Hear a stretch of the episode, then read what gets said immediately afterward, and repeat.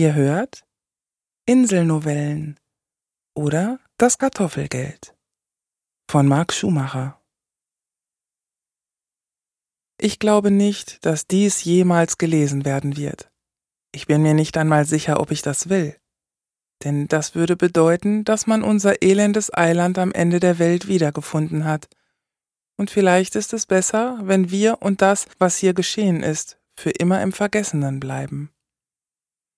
Wenn es aber doch gefunden wurde, dann, unglücklicher Leser, weißt du vermutlich, was der Auslöser unserer Katastrophe war. Wir selbst dagegen wissen nichts darüber. Zwar habe ich es, was immer es gewesen sein mag, mit meinen eigenen Augen gesehen, doch habe ich es nicht verstanden. Außer mir hat es niemand von uns gesehen, und ich habe niemals ein Wort darüber verloren.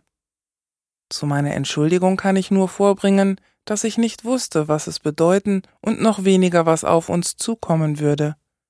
Und dieses Es, das ich das Ereignis nenne, ist jetzt bereits über drei Jahre her. Heute beginne ich damit, meine Geschichte aufzuschreiben. Ich selbst erinnere mich noch aus einem gänzlich anderen Grund sehr gut an jenen verhängnisvollen Tag. Es war ein schöner Mittwoch im Dezember. Ausnahmsweise wehte der Wind nur leicht und zudem war es warm, an die 20 Grad Celsius. Ich wusste sehr genau, dass ich den ganzen Tag alleine und ungestört sein würde. Ein Schiff, die Inverness, wurde erwartet. Die neue Besatzung für die Radarstation, die alle drei Monate ausgewechselt wurde, würde dabei sein. Länger hielt es auch niemand der anderen, wie wir sie nannten, hier unten aus. Einige von uns würden an Bord gehen und mit zurück auf das weit entfernte Festland fahren. Ein solcher Tag war jedes Mal ein Großereignis, das gebührend gefeiert werden wollte. Niemand hätte da Zeit, sich nach mir umzudrehen und mich dabei zu beobachten, wie ich aus der Siedlung herausschleichen würde. Da ich ausgeruht sein wollte, schlief ich an diesem Morgen länger als sonst, und nachdem ich am späten Vormittag frohen Mutes aufgestanden war und mich mit Zigaretten, Kaffee, Keksen und Orangensaft gestärkt hatte, packte ich die Zigaretten, ein neues Feuerzeug und zwei Flaschen Whisky in meinen Rucksack. Der Whisky war keines dieser exzentrischen Malls, die nach Torf, Seetank und Möwenkacke schmecken, sondern ein einfacher Blend, der für meine Zwecke vollauf genügen würde. Ein Glas oder einen Becher benötigte ich nicht. Gegen Mittag verließ ich unbemerkt die Siedlung und wandte mich nach Norden, überquerte die Ebene und ging in Richtung des Point Bluff. Auf dem Weg dorthin trank ich immer mal wieder einen Schluck aus der Flasche. Ich ließ mir Zeit beim Gehen und dachte an meine Kindheit zurück. Vielleicht suchte ich in meinen Erinnerungen nach etwas, an dem ich mich festhalten konnte. Etwas, das mir Hoffnung geben würde und sei sie auch noch so gering. Ich versuchte mich daran zu erinnern, was ich als Kind geglaubt hatte, das später einmal aus mir werden würde, doch fand ich nichts zu erinnern, außer Schwärze, die Erinnerung an meinen kleinen Hasen, den mein Vater mich zu schlachten und zu essen zwang, und den Geruch von Lanolin im Badezimmer. Ich glaube mittlerweile, dass ich nie wirklich etwas gewollt oder ersehnt hatte. Es gab nichts, an dem ich mich festhalten konnte. Als ich oben an den steilen Klippen des Point Bluff ankam, habe ich mich ganz nach vorn an deren scharfen Rand gesetzt. Mir wurde dabei zwar stets etwas schwindlig, aber ich sah trotzdem hinunter. Hinunter auf den schwarzen Stein und das bleigraue Wasser. In der Bucht tief unter mir war das Meer hin und wieder etwas ruhiger, und an manchen Tagen konnte man darin sogar baden. Ich habe das natürlich nie gemacht, denn ich hasse das Meer. Das mag seltsam für jemanden klingen, der sein ganzes Leben auf einer winzigen Insel mitten im Nirgendwo verbracht hat. Oder vielleicht gerade nicht, denn wir haben das Meer erkannt und kennen seinen unstillbaren Hunger.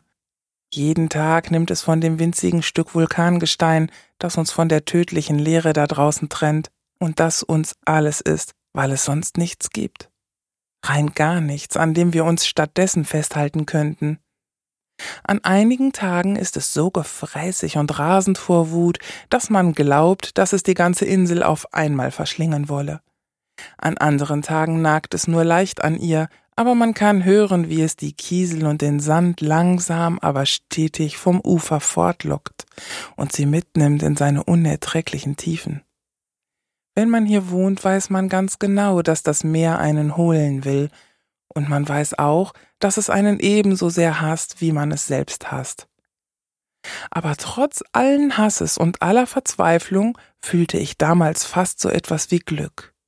Oder besser, ich spürte jenen seltsamen Frieden, der in einem aufzukommen vermag, wenn man weiß, dass man einen ganzen Tag vor sich hat, der alles versprechen durfte, aber nichts halten musste. Daher setzte ich mich mit Zuversicht ins Gras hinter den Klippen und begann endlich damit ernsthaft zu trinken. Die bereits angebrochene Flasche leerte ich schnell und konzentriert. Danach trank ich immer wieder kleinere Schlucke und rauchte dabei. Nach einigen Stunden gewissenhaften Trinkens, in dieser Hinsicht kann ich mir nichts vorwerfen, gab mein Körper endlich auf und ich schlief ein. Selbstverständlich gehörte das zum Plan, denn an jenem milden und friedvollen Mittwoch hatte ich vor, mich umzubringen. Wissen Sie, was Migräne ist? Es ist etwas, das einem jedes Bewusstsein und jede Fähigkeit zum Denken nimmt und das unablässig verpixelte Fragmente von Worten in sich endlos wiederholenden Schleifen durch das gemarterte Hirn schickt, während sich der Körper zusammenkrümmt und man sich ununterbrochen übergibt, bis nur noch gelbbittere Galle aus der leerzuckenden Hülle, die einst ein Mensch war, nach oben gepresst wird. Migräne treibt einen in den Wahnsinn und löscht dabei alles aus. Nur eines lässt es wachsen und übergroß werden, den Wunsch zu sterben. Bei mir ist das jedenfalls so, und unfehlbare Auslöser für diese Vernichtung aller Sinne sind Whisky und Tabak. Wenn der betäubende Rausch des Alkohols am nächsten Morgen der grellen Ernüchterung und dem Gift des Nikotins weichen und die Migräne einsetzen würde, dann hätte ich mich nur etwas in Richtung der Klippe rollen lassen müssen. Das wäre ganz leicht gewesen. Ich wäre kurz gerollt und hinuntergefallen, und der schwarze Stein dort unten hätte mich zerschlagen. Und die See, diese Bestie, hätte mich hinaus in den Atlantik gezogen. Die Strömung hätte mich in Richtung Bleak Island getrieben, und spätestens dort hätten die Haie meinem fahlen und aufgedunsenen Leib gefressen, und mit ihm mein totes Gehirn. Ausgelöscht worden wäre ich, und nichts wäre von mir übrig geblieben. Ich wäre endlich im gnädigen Dunkel verschwunden. Der Plan war also sehr gut. Das Problem war nur, dass ich viel zu früh aufgewacht bin. Die elende Migräne hatte noch nicht eingesetzt, denn ich war schlicht und einfach noch immer betrunken. Ich erwachte leider bereits, als der Tag erst dabei war, in die Dämmerung überzugehen, und der Schatten des Berges begann sich über mich zu schieben. Hätte ich allerdings gewusst, was passieren würde, ich hätte es auf der Stelle trotzdem getan, betrunken oder nicht. Dumpf lag ich im Gras, mit dem Kopf auf dem Nest aus Zigarettenkippen, das ich gebaut hatte, und merkte, dass ich mich eingenässt hatte. Dennoch blieb ich vollkommen ruhig liegen. Ich hielt die Augen fest geschlossen und hoffte, dass ich bald wieder einschlafen würde. Doch stellte sich der rettende Schlaf nicht ein, und lange lag ich noch dort und starrte enttäuscht in den Himmel. Dabei fiel mir auf, dass dieser auch nichts weiter als ein endloses Meer war, und ich begann ihn ebenso wie dieses zu hassen. Während schwarze Fetzen von Wolken hoch über mir vorüberzogen, warf ich mit kleinen Steinen nach einigen späten Vögeln des Tages. Natürlich traf ich sie nicht. Nur ab und zu mich selbst, wenn die Steine wieder zurück aus dem grauen Himmel fielen. Außerdem war es kalt geworden. Auch der Wind war stärker geworden und fiel vom Powys Peak zum Wasser hinunter. Dabei sangen er und das Meer ihr ewig gleiches und misstönendes Duett. Ich warf eine leere Flasche nach dem Meer und konnte hören, wie sie statt meiner an dem schwarzen Stein zerschellte. Die feuchte Kälte hatte schließlich meinen gesamten Körper durchzogen. Ich begann schrecklich zu zittern und konnte mit meinen tauben und unkontrollierbaren Händen kaum die letzte Zigarette aus der Packung ziehen. Als es mir endlich gelungen und ich sie gegen den wütenden Wind angezündet hatte, duckte ich mich tief hinter einem Grasbüschel in die kalte Erde und rauchte. Ich wurde immer wacher und wusste, dass es heute keinen Zweck mehr haben würde. Wieder einmal war ich gescheitert. Ich schwor, dass ich zurückkommen würde. Das Meer und der Wind lachten über mich, während ich den Pfad an den Klippen zurück in Richtung der Siedlung stolperte. Mehrmals rutschte ich aus und fiel hin. Den Kopf schlug ich mir auf, und aus einer großen Wunde an der Stirn rann Blut über meine Augen und unter mein Hemd, wo es verklebte und erkaltete. Alkohol, Pisse und Blut, die Dreifaltigkeit des Trinkers. Immerhin schaffte ich es, bis zu den Kartoffelfeldern zu kommen. Kartoffeln sind das einzige, das hier angebaut wird. Das einzige, das hier wächst, sonst stirbt immer nur alles. Der Geruch der ewig feuchten Erde stieg in meine Nase und ich musste an meine Mutter denken. Sie hat mir oft erzählt, dass Kartoffeln früher das einzige Zahlungsmittel hier bei uns gewesen waren. Es hatte schlicht kein Geld gegeben. Wir wollten keines haben und wer hätte es uns auch wofür geben sollen? So hatte jede Familie ihr eigenes winziges Stück Land gehabt. Trotzdem konnte man in der dürren Krume fruchtbarer Erde über dem dunklen Fels kaum einen nennenswerten Ertrag erzielen. Diese Felder waren die letzten, die aus jener Zeit übrig geblieben waren. Ordentliche Reihen gehäufelter Erde durchzogen sie, und darüber konnte ich das Funkeln der Lichter der Siedlung sehen. Einsames Leuchten in der Leere. Musik war auch zu hören. Dort hinten waren alle versammelt und das große Fest war in vollem Gange. Die Neuankömmlinge mussten schließlich gebührend begrüßt werden. Am Rand eines der Felder sitzend stellte ich sie mir vor. Es würde ein großes Besäufnis sein, bei dem ich oft und gerne mitgemacht habe. Es war ein harmloser Spaß für jeden. Wir amüsierten uns immer über die anderen, wenn diese arglos jeden Gin und jedes Bier, das ihnen angeboten wurde, in schnellen Zügen hinunterstürzten, und wenn sie ewige Freundschaft mit den Insulanern schworen, bevor wir sie schwankend in die Nacht hinausschickten wo ihnen der Sauerstoff schlagartig den Rest gab und sie auf den Wegen zu ihren Unterkünften einfach umfielen und liegen blieben. Wir sammelten sie dann dort auf, brachten sie in ihre Betten und erzählten ihnen am nächsten Tag im Tone scheinbarem Mitgefühls, was passiert gewesen war. Das ließ in ihnen stets eine Art Befangenheit aufkommen, die ihre natürliche Überheblichkeit dämpfte. Argwöhnten wir doch, dass die anderen auf uns herabsehen würden. Heute kam mir ihr Treiben leer und sinnlos vor, und ich wollte niemandem von denen begegnen. Die Nacht würde ich hier verbringen. Zu versuchen weiterzugehen wäre ohnehin sinnlos gewesen, da ich fühlte, dass meine Beine ihren Dienst jeden Augenblick versagen würden. Müde rieb ich mir das verklebte Blut aus den Augen. Dann erkannte ich, wie die erdigen Felder in der fortschreitenden Nacht mit dem Himmel zu einer braunen Masse zusammenwuchsen, dem Meere nicht unähnlich. Zunächst erschrak ich darüber, dass auch die Erde nichts weiter als ein schrecklicher Ort ohne Hoffnung war, der mit dem Himmel und dem Wasser im Bunde war. Da erkannte ich, dass es egal war, ob ich lebte oder stürbe. Ich konnte also genauso gut weiterleben.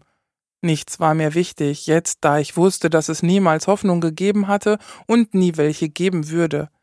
Es war ein seltsames Gefühl der Freiheit zu wissen, dass das Dunkel überall war. Und plötzlich, zeitgleich mit dieser Erkenntnis, gingen die Lichter der Siedlung aus und auch die Musik verstummte. Einfach so.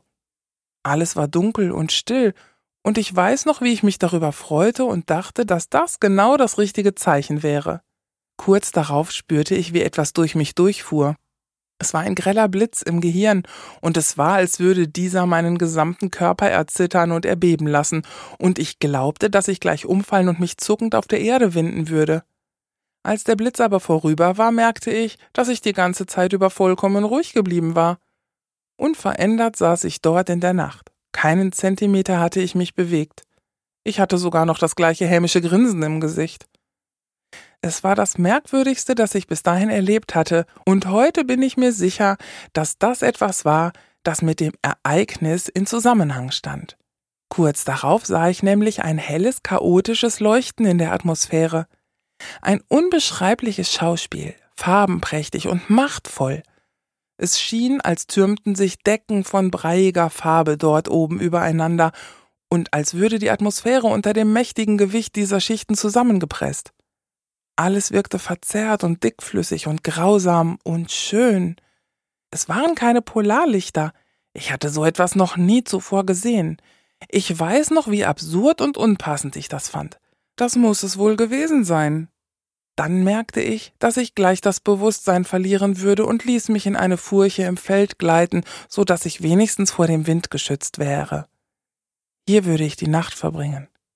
Dann fühlte ich gar nichts mehr. Keine Kälte und keinen Schmerz, nur noch wie das warme Blut aus meiner Kopfwunde an meiner Wange herabfloss. Mir gefiel der Gedanke, dass es die Erde tränken würde, in der die Kartoffeln wuchsen. Als es anfing zu regnen, schlief ich ein. Glücklicher Leser, der du nicht weißt, wie es ist, weit weg von allem auf einer einsamen Insel zu leben, die Außenwelt verachtend, aber gleichzeitig abhängig von ihr zu sein, sich weit überlegen zu fühlen und dabei zu wissen, dass man das nur kann, weil dort noch jemand ist. Was aber, wenn es da draußen niemanden gäbe? Wenn man in einem Käfig eingesperrt wäre und nur nach und nach die undurchdringlichen Gitterstäbe um sich herum bemerkte und man noch viel später erst realisierte, dass das Licht im Labor schon lange nicht mehr angemacht worden war. Ich weiß was dann. Niemand hatte in jener Nacht geahnt, was noch kommen würde. Denn außer dass der Strom ausgefallen und sie, bis das Notaggregat angeschlossen worden war, im Schein der Kerzen und mit batteriebetriebenem CD-Spieler weiterfeiern mussten, hatten sie von dem Ereignis an sich nichts mitbekommen. Sehr romantisch soll es gewesen sein, wurde mir erzählt. Keiner hatte das leuchtende Chaos in der Atmosphäre bemerkt, und ich hatte ihnen nichts gesagt. Zum einen, weil ich nicht wusste, ob das tatsächlich passiert war. Zum anderen, weil sie mir ohnehin nicht geglaubt hätten. Ein Trinker, der nach einer Sauftour seltsame Farben am Himmel sieht. Was soll man sich da schon denken? Als es noch möglich gewesen wäre, es ihnen zu sagen, fand ich keine Gelegenheit. Später konnte ich es nicht mehr. Ich weiß nicht, was sie dann mit mir gemacht hätten. Die darauffolgenden Tage verliefen jedenfalls weitestgehend normal. Das große Dieselaggregat wurde zum Laufen gebracht und der Strom war in der gesamten Siedlung zurück.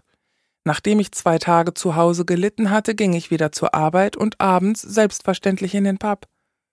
Niemand fragte, wo ich gewesen sei, und niemand erkundigte sich nach meiner Kopfverletzung. Es war dort fast wie immer. Auch der Fernseher, der in einer Ecke des Raums hing, war eingeschaltet.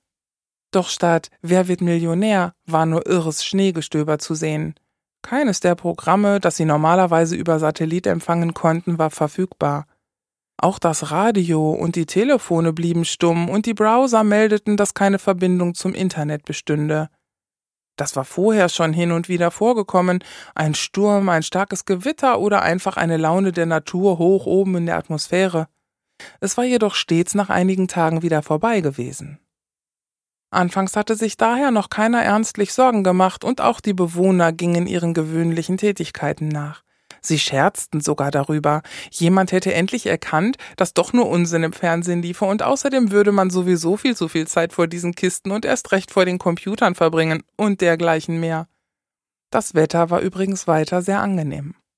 Doch dann wurden allmählich die Fragen nach dem, was passiert sei und wann endlich wieder alles normal werden würde, eindringlicher. In dem Maße, wie die Fragen zunahmen, wurden die Scherze weniger und schließlich hörten sie ganz auf. Nach etwa einer Woche fingen die Bewohner an, hilflos an der großen Satellitenantenne herumzuschrauben, gegen die Transformatoren zu hämmern und die Technik zu verfluchen.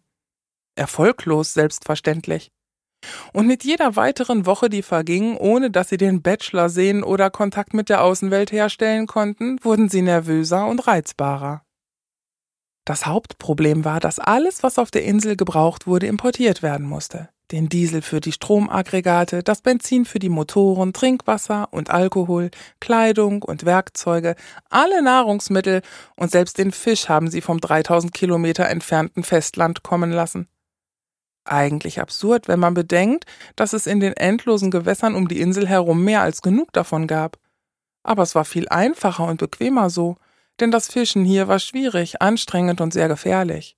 Wollte man es ernsthaft betreiben, bräuchte man hochseetaugliche Boote mit starken Dieselmotoren, mit denen man gegen die starke Brandung und Strömung ankäme. Aber es gab keinen Hafen, wo sie größere Schiffe hätten vertauen können. Auch die Versorgungsschiffe, die die Insel anliefen, mussten weit draußen im Meer kreuzen und oft vergingen viele Tage, bis die See etwas gnädiger geworden und die Tenderboote zu Wasser gelassen werden konnten. Sie selbst besaßen nur kümmerlichere Boote, die sie in monatelanger Arbeit eigenhändig aus Treibholz gezimmert hatten. Schwer steuerbare Kähne mit kleinen Außenbordern, mit denen sie kaum weiter als einen Steinwurf hinausfahren konnten. Es hatte ewig gedauert, eins dieser Dinger zu bauen, und dann lagen sie sowieso meist nur am Strand und rotteten schneller vor sich hin, als sie dabei zusehen konnten. Kaum jemand fuhr noch selbst hinaus, und wenn, nur dann und wann zum Vergnügen. Aber je länger dieser unmögliche Zustand, so nannten sie es, anhielt und schließlich auch der Termin für das nächste Versorgungsschiff verstrichen war, desto mehr sind wieder mit den selbstgebauten Booten hinausgefahren. Immerhin könne man nicht wissen, wie lange es noch dauern würde, bis das Schiff anlangen würde. Es wäre nur eine reine Vorsichtsmaßnahme, denn fraglos käme bald eines. Außerdem wäre es wenigstens etwas, das man tun könne. Sonst bliebe einem nichts als abzuwarten, und tatsächlich fingen sie einiges und man konnte frischen Fisch von ihnen kaufen. Anfangs kostete der ungefähr fünf Pfund je Kilo. Die anderen in der Radarstation zahlten etwas mehr als die Einheimischen. Sie waren damit einverstanden und fanden das darüber hinaus auch gerecht. Es waren nette junge Leute, die ihr Bestes gaben.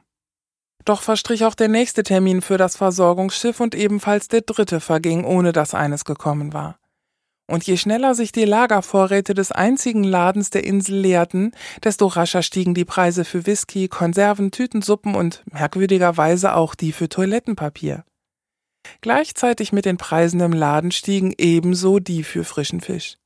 Das Kilo kostete von einem Tag auf den nächsten 20 und kurz darauf schon 30 Pfund. Der Verkauf von fast allem wurde eingeschränkt und rationiert. Jede Familie konnte bloß noch eine bestimmte Anzahl von Konserven und Toilettenpapier pro Woche kaufen, und wenn die anderen etwas haben wollten, wurden sie ärgerlich beäugt und mussten immer mehr bezahlen. Auch im Pub bekam man nur noch ein Bier und einen Whisky pro Abend.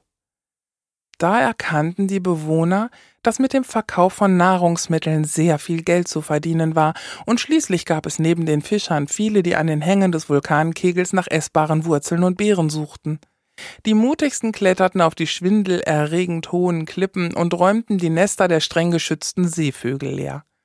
Hin und wieder fingen sie sogar einen der Vögel, das kam aber höchst selten vor. Doch genügte das, um einige von den geschicktesten überaus reich werden zu lassen. Denn die Preise für gebratene Vögel, frische Eier oder Suppen, selbst für solche, bei denen man nicht so genau wusste, was darinnen war, erreichten Höchstpreise, und das abgelaufene Bier wurde für Unsummen in winzigen Gläsern verkauft. Schnell verschwanden auch die wenigen Hunde und Katzen von den Straßen. Schließlich ging der Diesel für das große Stromaggregat zur Neige und ein erbitterter Streit entbrannte darüber, ob man das verbliebene Benzin für die eigenen kleineren Notstromaggregate verwenden dürfe oder ob man es den Fischern für ihre Außenborder überlassen müsse. Die Eltern argumentierten, dass man die Kinder nicht frieren lassen könnte, die Fischer hielten dagegen und sagten, dass sie systemrelevant seien, da sie die einzig verlässlichen Nahrungsmittellieferanten wären. Der Streit wurde nie wirklich entschieden, da es irgendwann unerheblich geworden war. Dann, von einem auf den anderen Tag, als hätte es eine geheime Vereinbarung gegeben, bekam man für sein Geld gar nichts mehr.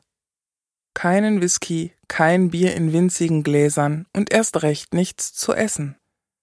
Über Nacht hatten Kartoffeln das Pfund Sterling wieder als Währung abgelöst. Für eine der Knollen bekam man ein Kilo frischen Fisch, eine Dose Tomatensuppe oder einen Liter Benzin. Das ging eine Weile ganz gut und die Kartoffeln, die als Währung in den Umlauf kamen, wurden sorgsam in Zellophanfolie eingewickelt und wechselten so relativ unbeschadet die gierigen Hände. Allerdings stiegen auch hier die Preise in dem Maße, wie die Ware knapper wurde. Aber man einigte sich darauf, die Kartoffel aufzuwerten, anstatt abzuwerten. Ab einem bestimmten Zeitpunkt rechneten sie nämlich in Zwölftel wobei ein Zwölftel etwa der Kaufkraft einer ganzen zu Beginn der Währungsreform entsprach. Ich muss jetzt noch lachen, wenn ich daran denke, wie gewissenhaft sie die Kartoffeln in kleine Stücke schnitten und wie sie diese eifersüchtig voreinander versteckten.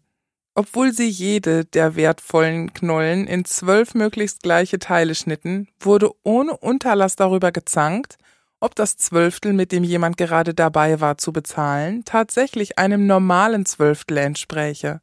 Der Käufer insistierte, dass es eigentlich sogar mehr sei, während der Verkäufer es als höchstens ein Sechzehntel, wenn nicht weniger, ansah.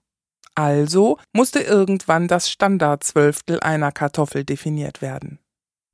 Es dauerte einige Tage, aber schließlich einigten sie sich und stellten einen kleinen Stein im Inselladen aus, der als Referenzgewicht für das Standardzwölftel diente. Es war ein tragisch-komisches Schauspiel.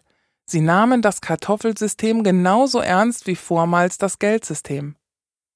Irgendwann waren dann alle Vogelnester ausgeräumt, die letzten Beeren und Knollen abgeerntet und auch die eisernen Notvorräte neigten sich dem Ende zu.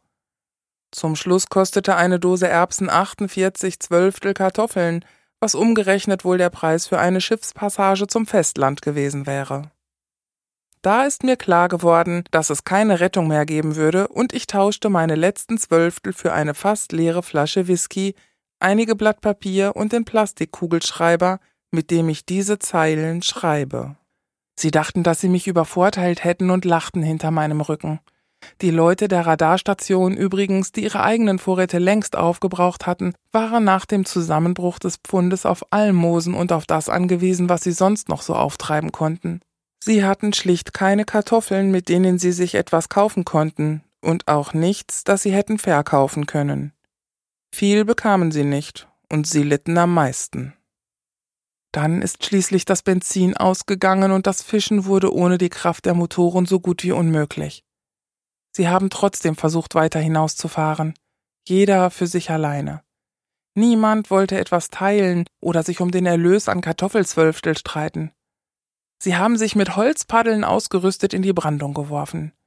Wenn sie dann in die Strömung gerieten, verschwanden sie schnell am Horizont. Kaum jemand schaffte es nach Hause, doch hat der Hunger sie immer wieder hinausfahren lassen. Irgendwann kam dann überhaupt niemand mehr zurück, zumindest nicht lebend. Entkräftet hatten sie dem furchtbaren Meer nichts entgegenzusetzen. Das Sterben hatte begonnen, und sie begruben ihre Toten unter großen Steinhaufen. Einige davon waren bereits am nächsten Tag abgeräumt, die Gräber leer, die Leichen verschwunden.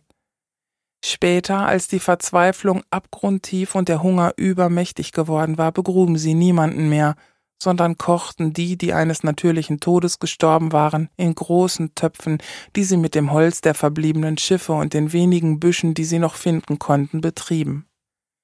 Hier gibt es keine Wälder, die sie hätten roden können, und das feuchte, niedrige Gestrüpp, das sich an den Vulkankegel kauert, taugt nicht zum Verbrennen. Danach verschwanden ungesehen die Alten und Kranken. Die meisten von ihnen lagen ohnehin längst im Delirium. Es war zähes, gekochtes Fleisch, an dem kaum etwas dran war. Wenigstens das Knochenmark konnten sie aussaugen. Als dann endlich auch das verbliebene Holz aufgebraucht war, aßen sie sie roh. Die Kinder ließ man nicht mehr alleine nach draußen. Da fassten sie einen Plan. Ich kann mich noch an den Tag erinnern, als sich die verbliebenen Einheimischen heimlich im Pub trafen, Frauen wie Männer. Die Vorhänge wurden zugezogen und die Türen geschlossen. Stickig und schmutzig war es dort. Sie diskutierten nicht sehr lange. Dann sind sie zurück, jeder zu seinem Haus und holten von dort Messer, Beile, Äxte und Eisenstangen. Vom Pub aus zogen sie zur Radarstation, die etwas außerhalb der Siedlung lag. Als sie kamen, kauerten die anderen wie immer vor der Station. Es war erbärmlich, sie hatten keine Chance gegen die Einheimischen. Einige von denen vergingen sich sogar so lange an einer jungen Französin, bis sie gemartert und entkräftet starb. Sie war bereits derart geschwächt, dass sie die ganze Zeit über nicht ein einziges Mal schrie. Sie blickte nur hoch in den grauen Himmel, die Augen leer, aber weit aufgerissen. Niemand der anderen wehrte sich, als sie mitgenommen wurde. Man schleifte sie hinter sich her und brachte sie zu einer Halle, die in der Nähe des Pubs lag und die früher als Vorratslager genutzt wurde. Freilich war sie jetzt leer. Man zog die anderen aus und hängte sie an den Füßen auf, so dass sie mit den Köpfen einen Meter über der Erde baumelten. Mager waren sie und schmutzig. Sie schlachteten sie und aßen sie trotzdem. Sie hatten nicht verstanden, dass es keine anderen gibt. Sie aßen sich selbst. Bis zum Schluss hatten die Eltern gehofft, dass doch noch Rettung kommen und dass wenigstens die Kinder am Leben bleiben würden. Sie hatten das wenige, das am Ende noch übrig gewesen war, für sie aufgespart. Vergebens. Ich habe gesehen, wie Frauen die Kinder ihrer Nachbarn aus deren Häusern holten. Das letzte, das ich von den Kindern hörte, war der Ruf nach ihren Müttern, die doch entweder schon tot oder nur noch kaum atmende Hüllen gewesen waren. Und ich hörte das Gurgeln aus ihren Kehlen.